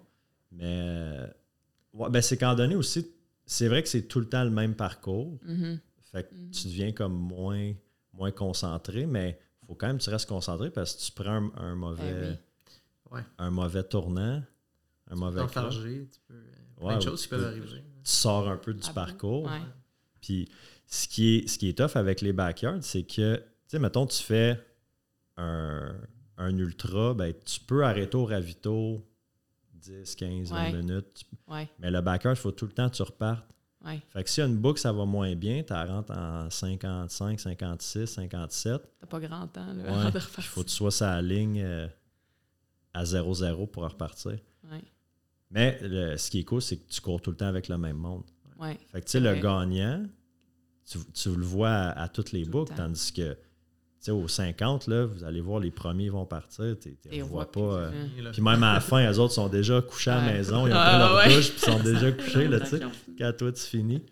Fait que ça, c'est un concept qui est, qui est cool. cool. Mais tu sais, il n'y a comme pas de fin, tu sais pas quand tu vas finir. Ah oui. Ça gagne en popularité. On dirait qu'on en entend de plus en plus parler là, du concept Ouais. de backyard. Quelque chose qu'on n'a pas dans les Laurentides, je me trompe pas. Je pense pas que je n'ai vu, mais tu Ben à là, Gatineau, là, il y a il y a une ou deux. Cantley, Edmundston au Nouveau-Brunswick qui a eu lieu il y a deux semaines. Kakuna qui est dans c'est Baie-Saint-Paul, juste après Québec. Oui, oui. Puis, il y en a une quatrième. C'est où la quatrième? En tout cas, il y en a quatre, euh, il y en a quatre présentement, ouais. Puis, euh, ouais, moi, je je suis vraiment tombé en amour avec, euh, avec ce concept-là. T'aimes-tu mieux ce concept-là qu'un parcours, euh, mettons, linéaire ou, euh, Ben, tu sais, j'ai pas encore. Tu sais, j'ai- je me suis lancé sur, sur Elcana, ça n'a pas fonctionné. Fait que j'ai Ouais. aimé, c'était super beau. Mais j'ai pas encore complété une course comme ça. Mais, tu sais, moi, je fais, je fais quand même anxiété, un peu de crise de panique. Puis le fait de toujours revenir, Ouais. c'est comme super sécurisant. Fait que ça l'enlève beaucoup de, Ouais. de stress mental, de je sais pas où je vais être. Si je suis là, puis j'ai pas de réseau cellulaire, puis il arrive quelque chose, je vais-tu manquer d'eau, je vais-tu savoir assez de Ouais. bouffe? Tu sais, backyard, tu revois ta crew, tu revois tout le monde. Au... À la limite, tu te Ouais, dis, il me reste 6 km, puis je- je- mon char est là, là tu sais, Ouais, je peux... je suis dans mes affaires. Ouais. Fait que- mais il y a bien du monde qui me disent, ah, moi, je serais pas capable de repartir. Ouais. Tu sais? Mhm. Ah, t'es es fort mentalement de le faire. Puis Ouais. moi, à la limite, je suis comme, ben, toi, t'es fort Fort mentalement de faire point A point B. Tu sais, puis Ouais. pas nécessairement savoir. euh, tu sais, la première fois que tu fais un parcours, tu le sais pas. là. Ouais. Fait que, I guess que tout le monde, euh, Ouais. tout le monde est différent. Là. Définitivement. Ouais. Puis les deux doivent apporter à tu sais, faire des ultras, puis faire, tu vas chercher un peu des deux, puis faire des backyards doit t'aider quand tu vas dans ton ultra d'une façon Ouais. différente parce que, tu sais, mentalement, euh, c'est- différent. Tu n'arrives pas à une destination, il faut que tu continues. Fait Ouais. que, euh, ça doit beaucoup aider euh, au niveau de la préparation mentale. Améliorer. C'est sûr que depuis que je cours, euh, le mental, la patience, l'endurance, ça, ça se développe, euh, ça se développe beaucoup. Ouais. J'ai le goût qu'on jase un peu euh, d'équipement aussi, parce que ça, c'est, quelque chose qui revient. hein. Ça peut ne, ne pas coûter cher à courir ou ça peut Ah devenir ouais. un sport extrêmement dispendieux. Monsieur, madame, tout le monde qui commence, là, qui n'est pas un coureur aguerri, mettons, qui ne fait pas nécessairement des, des ultras ou quelqu'un qui veut faire un 5, un 10, un 2, Ouais. même un, un marathon. Ça serait quoi les, les essentiels au début, vraiment, à dire, OK, ben ça, ça vaut la peine que j'investisse peut-être un peu plus, puis ça, c'est, du flafla. Oui, oui. Le premier, c'est définitivement une bonne paire de souliers. Ouais. Euh, puis, tu sais, je- le dis, puis ça a l'air évident, mais il y a du monde qui se met à courir puis qui prennent leurs vieux souliers qu'ils avaient à la maison sans penser que non, il y a vraiment des souliers faits pour ça. Puis ta paire de souliers d'il y a cinq ans sont peut-être plus adéquats aussi. Ouais. Euh, ça, c'est définitivement comme c'est la première chose, comme puis néglige pas là-dessus. là. va, euh, Ouais. va trouver une bonne paire pour toi, là, puis de pas se faire influencer par tout ce qu'on entend, puis les, les bonnes paires. sais, Comme va dans un magasin spécialisé, puis parle de tes besoins au vendeur, puis essaie-les, trouve une paire confortable. Fait que, tu sais, pour moi, ça serait vraiment comme ça. Puis Pas aller avec le look non plus. oui, c'est ça, c'est pas évident. là. c'est un Ouais. classique, mais euh, ouais, de pas choisir pour le look, puis de choisir pour le confort, puis une paire qui répond à tes besoins. Là. Pas s'enfarger dans les détails aussi. Là. On voit beaucoup Ah ouais. là, le- euh, les plaques en carbone et tout et tout. Puis, c'est pas nécessairement fait pour tout le monde. C'est pour ça que c'est bon d'aller en parler avec des experts de ça. Mm. Puis tu sais, de poser des questions, puis d'arriver avec tes besoins. Puis, parce que c'est pas fait pour monsieur, madame, tout le monde nécessairement. C'est des souliers haute performance. Puis, fait que pas s'enfarger dans les détails de la nouvelle technologie et tout et tout. Il y a des bonnes technologies, mais je pense que le, la chaussure, c'est une des, composantes. Puis après ça, c'est de bien s'entraîner aussi. Puis puis c'est quoi ton, ton niveau aussi, tu sais? Mm-hmm. Tu t'entraînes pour un, pour un demi, c'est ta première année, les plaques en carbone, euh, c'est peut-être pas nécessaire, tu sais. Si tu veux faire un sub 3 au marathon, ouais, peut-être que tu vas vouloir investir plus dans une... Oui, définitivement. Puis, euh, tu sais, sinon, euh, ça arrive sur des, des appels avant du monde qui veut faire de la planif. Ils sont comme, hey, j'ai pas de monde. Comme, j'ai-tu besoin d'en avoir une? Ben, tu sais, c'est sûr que c'est un outil très intéressant, là, si tu veux suivre un peu tes, tes statistiques, ton volume, puis tout, ben, comme définitivement. Puis là, c'est facile de te perdre. Tu sais, la montre, euh, le monde, c'est comme, ben, quelle montre tu me suggères? Si ton but, c'est juste de courir pour le fun, de faire des demi, ben, tu peux y aller avec l'entrée de gamme. Ben oui. Tout ce qui est Garmin, c'est toutes des bonnes montres. Euh, mais il y a du monde qui sont comme moi je cours pour le fun, juste pour comme me vider la tête, comme je m'en fous d'avoir une montre. Ben, c'est correct, au pire. Euh, mais là, c'est juste pour avoir une idée de tu cours combien de temps pour suivre puis pas trop en faire. Là. Fait que, mais si sur Strava, sur ton ben, C'est ça. Mais si tu veux euh, vraiment t'investir dans la course à pied, puis participer à des courses, puis c'est un indicateur pendant tes courses, c'est un autre un peu essentiel. Puis nous, dans les plans d'entraînement qu'on a, ben la plateforme qu'on utilise, ben, les montres se synchronisent. Fait que c'est beaucoup plus facile de faire un suivi des entraînements puis d'envoyer les entraînements. Fait que c'est sûr c'est un, un, gros plus. Là, mais... Utilises-tu Training Peak pour tes entraînements? Non, nous, on utilise Nolio, qui est euh, une plateforme qui vient d'Europe, qui est très, très, très similaire à Training Peaks. Euh, euh, l'avantage d'utiliser ça, c'est qu'il y avait une messagerie à l'interne, ce qui permettait de tout centraliser euh, les communications avec les athlètes beaucoup plus facilement. Dans, texte, exactement. dans un autre. fait qu'il y avait la messagerie, puis ouais. C'est très similaire. fait que toi, tu vas rentrer tes programmes, la personne regarde son programme pour la semaine. Exactement. ça se synchronise. les entraînements, ils rentrent, les entraînements envoient à la montre. Fait que tout est vraiment plus simple. Mais les, les montres, ouais, puis ça peut. Euh, tu sais, tu as des modèles, c'est rendu en haut de 1000 pièces. Fait que ça ah peut. ça monte vite. Quelqu'un qui est en moyen, tu sais, qui, qui, a de l'argent, puis c'est pas nécessairement un coureur, va dire ah, ben moi, je vais prendre la montre de qualité, mais tu overpayes sûrement pour un paquet de ah, gadgets que, que tu n'utilises pas, tu sais. Puis j'avais la conversation euh, cette semaine avec quelqu'un, elle me parlait Ah, les Apple Watch, elle voulait une Apple Watch. Je dis, ben, c'est une montre de course ou c'est une montre de. Parce que moi, je l'ai eu l'Apple Watch en me disant, ah, toutes mes affaires, c'est des Apple. Puis, ouais, Mais c'est un gadget. Finalement, j'avais tellement de notifications, je faisais de l'anxiété de tête. C'est quand même. Faut que j'éteigne ça. Toutes les... Je veux juste courir. ça, tu cours, tu veux pas ça. C'est ça. Fait que là, je la portais juste quand je courais. Tu sais, parce que j'utilisais rien, rien d'autre. Fait que tu sais, peut-être voir aussi c'est quoi vraiment nos, nos besoins. Ah, 100% définitivement. Parce que Garmin, c'est quoi les entrées de gamme? Tu as la Forerunner. La Forerunner 45, c'est ça la plus entrée de gamme? Doit être à 250 peut-être? Oui, entre 2 300, j'allais dire. Moi, c'est la 255. Fait que déjà là, tu arrives à 400-500. Puis là, après ça, ça monte. Euh, ça monte jusqu'à 1000, 1000 euh, plus. Ah, ça. Puis ça dépend, c'est ça, c'est quoi notre, notre, sport. Oui, ouais, définitivement. Toi, tu as quoi comme montre? Ah, moi, tu vas rire de moi. C'est une Rolex, ça? pas de suite, donne-moi une coupe d'année. non, c'est. Euh, moi, je cours avec une Apple Watch, justement. J'ai une vieille Apple Watch que, que je t'offre. Puis, euh, mais je cours euh, à peine au pace. Je vais vraiment souvent au feeling. puis, tu sais, j'ai. Mes amis rient de moi. je vais au feeling puis je fais 3-10 au marathon. à ce moment-là, je check un petit peu plus. Il avait une bonne coach. Ouais, j'avais une bonne coach aussi. Ah, j'étais bien entraîné. Mais non, ça, j'ai une vieille montre que, que je t'offre. Puis pour l'instant, euh, je suis pas un gars qui check les stats en tout. Je suis pas, je connais pas mes trucs de HRV, je connais pas, euh, euh, pas en tout. Fait moi, je vais vraiment au feeling. Puis, dans le temps, quand je faisais de la route, ben, ça me donnait un pace, ça me donnait une bonne idée. là, en trail, c'est un peu plus. Ça marche pas mal moins bien. Là. Fait que ça me prendrait probablement quelque chose de mieux, mais. pour le déniveler aussi. Pour le déniveler, ouais. puis des fois, j'ai un kilomètre de trop, un kilomètre de moins. Là. Fait qu'au niveau de la précision, c'est c'est moyen, mais euh, ouais, c'est ça. Moi, c'est. On dirait que j'ai jamais vraiment été le gars qui tripe sur les métriques de performance au niveau de la. Fait que ben, quand je m'entraînais euh, plus sérieusement, Catherine s'occupait de ça pour moi. Puis là, euh, là j'y vais plus au feeling dernièrement. Puis là, avec le courtage, c'est un petit peu plus tough aussi. Là, fait que ça a été un ajustement. Là, fait que là, j'étais en train d'essayer de build mon, mon volume pour, pour le fjord. fait que... Oui, parce que ça, va ressembler à quoi votre volume euh, hebdomadaire pour, euh, pour un 50K? Oui, ça va. Euh, On a discuté un peu cette semaine. Là, c'est. As-tu un coach, toi, ou c'est toi qui fais les programmes? Pas en ce moment. J'aimerais en avoir un éventuellement. Puis je, voulais cette année. En fait, cette année, j'étais comme Ah là, j'ai le goût d'avoir un coach pour justement me sortir de mes habitudes, me faire pousser mhm. différemment. Puis pour le Ironman, c'est pas moi qui avais fait mon plan. Puis j'avais beaucoup aimé ça. Euh, mais là, à cause de ma blessure au pied, j'étais comme, ah, je vais attendre. Je, je, quand même. J'arrive à bien gérer mes entraînements et tout, mais c'est tellement différent d'avoir un coach. Fait que c'était dans mon plan, mais là, ça, ça, a été repoussé un peu. Je vais prendre un coach de mon équipe euh, pour ben faire mon plan.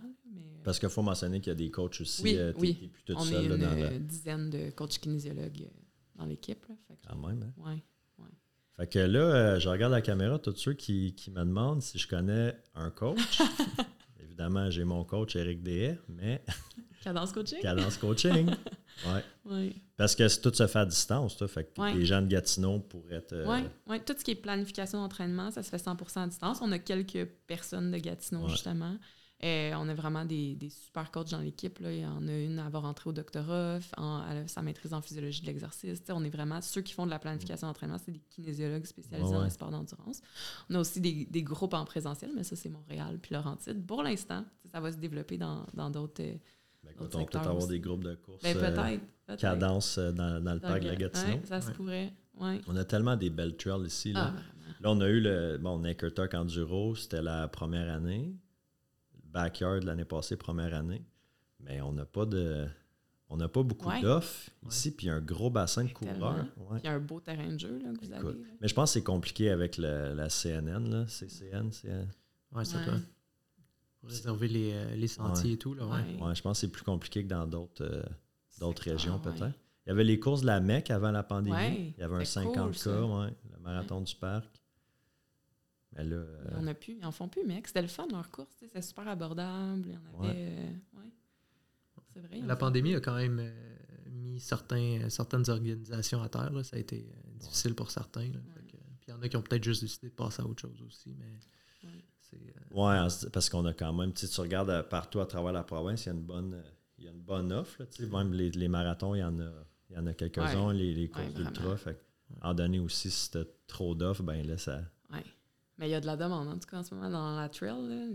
les, événements clés, ils se remplissent euh, vraiment, vraiment vite. c'est comme un enjeu euh, pour certains athlètes. Là, sont comme, ben là, j'ai même pas le temps de réfléchir. Euh, en sentier, ça se remplit vraiment vite en ce moment. Ben, c'est un beau problème. Plus de monde qui court, plus de monde qui font du sentier. Vous, vous étiez dans la course avant la pandémie. J'ai commencé à courir quand les gyms ont fermé. Là, ça doit être...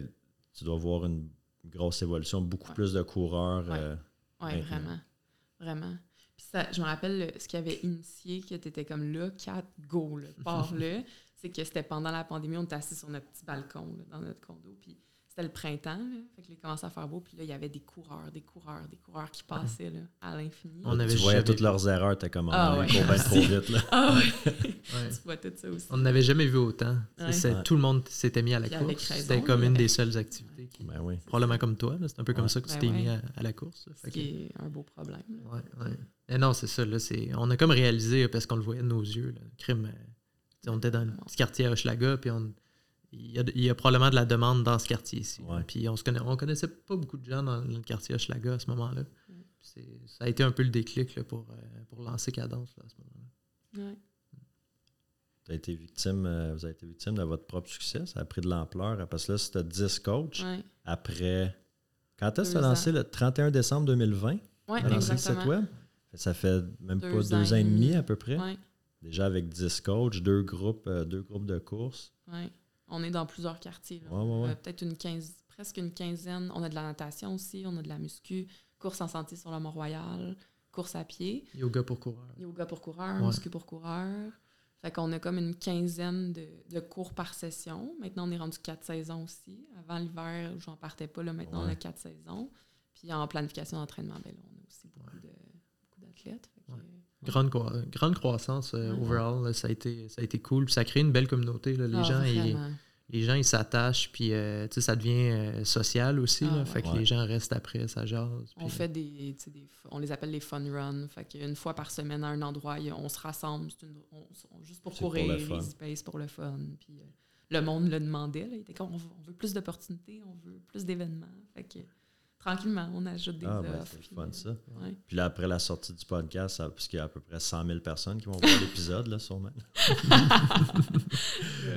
on va être rendu à 20 employés. Ouais, c'est ça, ça finit. Un comptable, un avocat. ça fait quand même euh, une heure et quelques qu'on jase. Euh, avant de finir, j'aimerais juste que euh, vous me parlez un peu.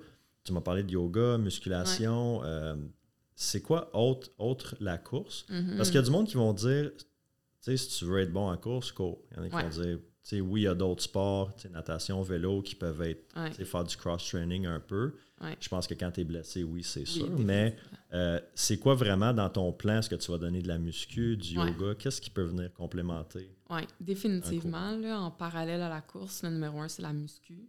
Euh, c'est ce qui est le plus clair dans la littérature, euh, qui a vraiment un impact positif. Puis autant au niveau de la prévention de blessures, qui est un gros enjeu chez la majorité des coureurs, euh, que l'amélioration des performances. Fait que ça vraiment, ça améliore l'économie de course, ça améliore euh, dans les courses d'endurance, ça retarde le moment où la fatigue arrive. Fait que la musculation, c'est comme, je veux dire, le monde qui connaît ce cadence coaching, mes athlètes sont comme, ouais, gossantes avec sa muscu, mais comme, ils ressentent, tu sais, comme ceux qui, qui, réussissent à faire de la muscu, à en mettre, comme, voient tous les, les bénéfices. Fait que pour moi, la muscu fait partie de l'entraînement d'un coureur. Je veux vraiment, évidemment, il faut que tu cours. La priorité, c'est la course à pied, c'est ce qui est spécifique, mais les deux vont ensemble.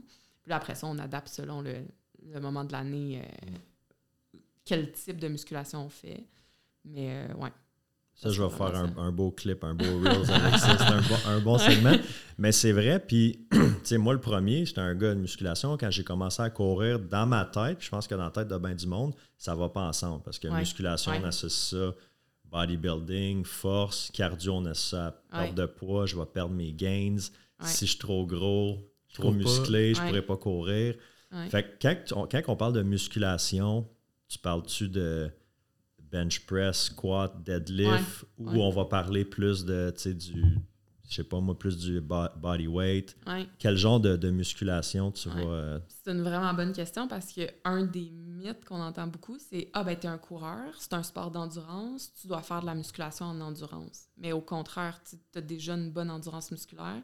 Ce qui va vraiment aider, c'est de la musculation en force puis en force-puissance. Fait que c'est vraiment d'aller soulever des grosses charges, d'aller faire des on y va progressivement. Quelqu'un qui ne faisait pas du tout de muscu, on ne commence pas avec ça. Il y a un build-up qui se fait, mm. il y, a, une muscu de base à faire. Mais mettons, ultimement, où on veut se rendre, c'est rendre la musculation en force. Pendant ta saison de course, ton pic, tu ne pas faire de la grosse force parce que là, tu vas avoir un impact sur ta course. Tu vas gérer ça, mais mm. c'est vraiment euh, fonctionnel, euh, avec des charges, puis un peu de puissance aussi. OK. Fait qu'on peut intégrer des deadlifts, des squats, des overhead press. Oui, 100 Peut-être plus aller l'hiver, le off-season, peut-être plus aller. Euh, des grosses charges, mais après ça, tu veux quand même. là, en ce moment, on commence, c'est le printemps, quand les courses commencent à arriver, on augmente un peu le volume, mais moi, je continue quand même à en faire, je continue à en mettre. Mais là, c'est la fréquence. Tu ne vas pas nécessairement essayer d'augmenter toujours tes charges, tu vas être plus en maintien. Fait que pendant la, haute saison, peut-être une fois ou dix jours, tu en fais une quand même bonne. Pas autant que tu faisais, mais pour maintenir tes acquis.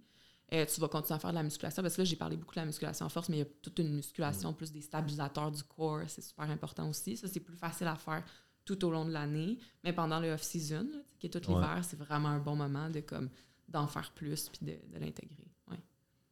Fait qu'écoutez ce que coach Catherine a dit, faites, euh, faites Mais c'est vrai, je le vois, je le vois en trail. Moi, je, mm-hmm. comme ah, mon background de, de muscu, je, je, vois que les jambes euh, puis même, même si la personne qui va s'entraîner en vitesse, pour un, 10, 10 mm-hmm. demi, un marathon va le, va le ressentir.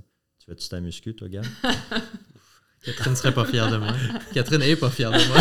sur le spot, là. ouais, vraiment. Oh, vraiment pas assez, vraiment pas non. assez. Non, faudrait que j'en fasse plus. Puis faudrait que je cours plus aussi. Là. En ce moment, c'est un, un, défi pour moi là, avec, euh, avec, la tout nouvelle, ce qui se passe. Là, fait que Ouais, c'est. C'est dur au début, hein, le, le courtier hypothécaire, tu commences, t'es comme. Partout. Ouais, c'est beaucoup de développement d'affaires, c'est beaucoup de, temps aussi à, travailler puis à essayer de, de développer ta base de clientèle. Fait que tu as passé par là, toi, au niveau du courtage immobilier. Là, fait que c'est beaucoup d'heures, c'est beaucoup de temps. Euh, puis c'est pas toujours les heures quand tu les veux nécessairement. si le client est disponible en soirée, ben ça va être en soirée. Fait que euh, je te dirais les premiers mois, ça a été, ça a été un challenge. Puis là, l'équilibre devient de plus en plus euh, mm. raisonnable. fait que, mais oui, la, course a un peu pris le bord pendant ce temps-là. Puis pendant la pandémie, moi j'ai eu des challenges justement au niveau de la course à pied. C'était. Ça n'a pas toujours été. tu sais, j'ai pas toujours été super assidu.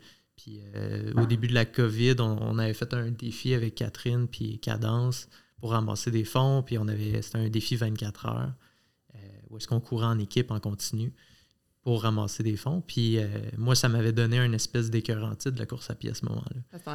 J'en avais fait beaucoup. On avait fait, je pense qu'on avait fait 70 km en 24 heures. À peu près. Chaque, on était quatre. OK. Euh, puis la manière qu'on l'avait structuré, c'est on courait une heure chaque. Donc une heure, après ça, le prochain faisait une heure, le troisième faisait une heure, quatrième faisait une heure, puis on recommençait. Fait que ça donnait pas un grand. Non, on était trois. Trois, c'était trois. trois excuse-moi. Fait que ça donnait, tu courais une heure, tu avais deux heures de break. On l'avait mis comme ça, mais on n'avait pas pensé que quand tu mets deux heures de break, ben, mettons une demi-heure pour rentrer, enlever tes souliers, manger un petit peu, tu n'as pas le temps de dormir. Fait que pendant 24 heures, tu étais on. Ça avait été extrêmement difficile. Puis euh, et on avait couru 70 km en 24 heures. Puis après ça, j'ai presque pas couru pendant deux ans. Ah, fait que, euh, ouais. fait que c'est depuis l'automne que moi j'ai repris la course. Je m'étais mis beaucoup au vélo, tu sais, j'étais resté ah, actif, euh, ce qu'ils te font au vélo. Fait que j'avais gardé une bonne shape, mais là, la course à pied avait un petit peu pris le bord. Puis là, tu vois, là, j'ai je, retravaille euh, mon assiduité, puis euh, j'ai comme réappris à aimer ça aussi. Mm. Fait que, tu sais, c'est ça, c'est de trouver l'équilibre là-dedans euh, au fil du temps. mais fait que là, c'est le nouveau travail, c'est la course à pied qui a recommencé plutôt à l'automne. Mm. fait que c'est ça, c'est un travail en continu à ce niveau-là. Ben là, si tu te découvres en trail aussi, ça, ça, ça rallume peut-être cette, Vraiment. flamme. Ça a beaucoup aidé, ça a beaucoup aidé. Puis justement, dans notre coin, c'est très montagneux. puis, tu sais, un coureur de route mon réflexe naturel était de retourner sur la route. Mm. Puis euh, c'était pas très plaisant parce que c'était hyper difficile. C'est très, très, très. des, bonnes pentes à brut. Mm. Euh, mais en allant en trail, on découvrait un terrain différent. C'est beaucoup plus varié mm. aussi. Fait que euh, ça a été plaisant. Puis on a retrouvé des. On s'est fait un groupe d'amis aussi qui courent beaucoup en trail. Fait que c'est devenu un événement aussi social. Puis la qualité des, sentiers et la variété est impressionnante là, dans notre coin. Fait que t'as un petit peu de tout. Tu as du des sentiers plus tapés, tu as, beaucoup de racines, beaucoup de roches. Euh, fait que ça. Ouais, on, s'y plaît beaucoup. je pense que ça, l'aide à justement là, retourner vers la course à pied puis de réapprendre à, courir, mais différemment. Ouais, ça, c'est intéressant. Tu n'es pas le premier que j'entends que justement qui a couru beaucoup. Ouais. Puis, tu sais, des fois, les, marathons, les entraînements marathons, c'est très cérébral, c'est des paces. Tu es comme moins dans ton moment parce que tu regardes ta montre, tu veux frapper ton pace je pense que ça peut devenir des fois. Euh, oui, puis le stress de performance aussi au marathon, puis sur route est beaucoup plus présent. Puis c'est quelque chose que j'ai beaucoup apprécié de la course en trail. C'est que, tu sais, quand je parlais de mon marathon, la première question que les gens me posaient, c'est c'était quoi ton temps? tu sais, j'étais super fier de mon temps. J'avais fait 3h10 et quelques secondes. Puis euh, j'étais fier de ça, mais on dirait que ça me, ça me, gossait, tu sais, que ça, soit ça, la question. Puis, euh, tu vois, là, en trail, c'est comme, puis comment ça a été, t'es-tu fier? Comment est-ce que tu es fier de ta performance? Puis, tu été malade? T'as-tu ouais, T'as-tu tout vomi À quel kilo tu as regretté ta décision? Exact, exact. Tu sais, vu que le dénivelé puis le parcours est différent d'une place à l'autre, tu peux pas comparer un 50. Tu sais, cette année, nous, on fait le 50 km, mais on pourrait pas se comparer avec l'année d'après parce que peut-être que l'année d'après, le, terrain va être, va être super humide puis ça va être beaucoup plus lent. Ben oui. Fait que tu préfères un moins bon temps, mais au final être plus heureux de ta performance. Puis ça, je trouve ça cool parce que ça te, ça te ressente sur toi-même au lieu de, te comparer avec le voisin. Fait que si tu as eu une bonne journée, tu peux être fier, même si le temps veut rien dire ou presque. Je trouve qu'il y, a beaucoup moins de compétition en trail. C'est beaucoup plus. Euh, la communauté est beaucoup plus. Euh, je sais pas, c'est serré. Ça, ça s'aide beaucoup plus d'entraide. Que, puis, tu sais, j'ai pas fait énormément de, de routes. C'est peut-être juste l'impression que j'ai, parce que j'ai jamais été dans des clubs de course de route vraiment, mais peut-être l'impression que, que j'ai. En tout cas, moi, je sais que je ne m'en pas là pour gagner, puis il n'y a personne qui, qui, qui, a, qui, a, le nez en l'air de, trail. Ouais, on est tous là pour s'amuser, puis au final de se dépasser, puis c'est bon pour euh, c'est bon pour le mental de courir, c'est bon pour euh, l'estime de soi aussi, la santé. Fait que on fait ça pour le fun, puis il faut que ça reste le fun. Fait que c'est ça. Ça, c'est quelque chose que j'apprécie particulièrement de la, de la, course en trail. Puis c'est le fun. Là, quand on retourne sur route, puis là, tu, tu pousses, puis là, t'es, on dirait que tu rentres dans une cadence, puis tu es capable de tenir un pace. C'est, vraiment le fun. Fait que, il y a comme des, des plus et des moins aux deux, mais c'est, c'est ça. C'est de trouver l'équilibre là-dedans, puis euh, faire qu'est-ce qu'on aime. Très nice. Hey, c'était une belle, euh, c'est un bon épisode, belle conversation. Merci. Merci à toi. Là, vous autres, vous êtes en ville pour, euh, pour la journée. Là. Vous avez un dîner. Euh, Oui, pour le week-end. C'est le week-end de la fête des mères la semaine passée. On est en ville. Puis là, là c'est de l'autre côté de la famille. Là, on est en ville pour euh, un petit week-end de la ouais, brunch de la fête des mères en retard. Fait que, on va peut-être aller courir après. Oui, c'est ça. C'était des suggestions, justement. Nous autres, on, irait courir dans le parc. dans le parc? Avez-vous le goût de faire du technique ou du pourrait bien. On est dû. Crème, on a ben, si vous allez à Fortune, on, a, on a une de flaguée là, qui est une petite loupe de 5.5 points ça se à Fortune. Moi, je ne l'ai pas faite hier parce qu'on avait comme trois books hier. Parce qu'on était une petite gang, puis c'est pas tout le monde qui faisait la même, la même ah, book. Ben, Fortune. Sinon, euh, qu'est-ce qui est technique? Il y a une trail, la 17 est vraiment. La 17, la 8. Je pourrais faire un petit parcours sur Garmin. tu nous enverras ça. c'est ça. Fait que, euh, ouais, merci, euh, merci beaucoup. Je pense que ça a, été, euh, ça a été super instructif pour, pour un paquet de choses. Puis je leur dis, là, pour le monde qui nous écoute, si a besoin de services de coaching, cadence coaching. C'est quoi la bonne cadence à courir? La bonne cadence, il n'y a pas une cadence parfaite. Non? Non, mais 180, entre 170. Ben, ouais, c'est un, un, un, mythe qui n'est pas complètement faux. Mais ce que je veux dire, c'est d'avoir une cadence dynamique, mais on, veut plus viser comme, mettons, entre 170 et 190 parce qu'il y a plein de facteurs qui vont influencer la cadence. Fait que d'essayer de chercher juste un chiffre parfait, ça ne sera pas euh, le bon chiffre pour tout le monde, mais c'est d'essayer d'avoir une cadence qui est dynamique. la morale de tout cet épisode-là, c'est que chaque coureur est différent. Il faut trouver sa recette. Puis, avec la sagesse de gamme, il faut s'amuser pour avoir du fun. Exact. à défaut de savoir ce que je fais, Catherine est là pour ça. Ouais, c'est ça. Moi, je cours pour le fun. C'est ça, exact vous êtes un beau couple, pour vrai, c'est cool, c'est cool de jaser avec vous autres, c'est cool de vous avoir. Fait que merci tout le monde pour votre écoute. Bonne semaine.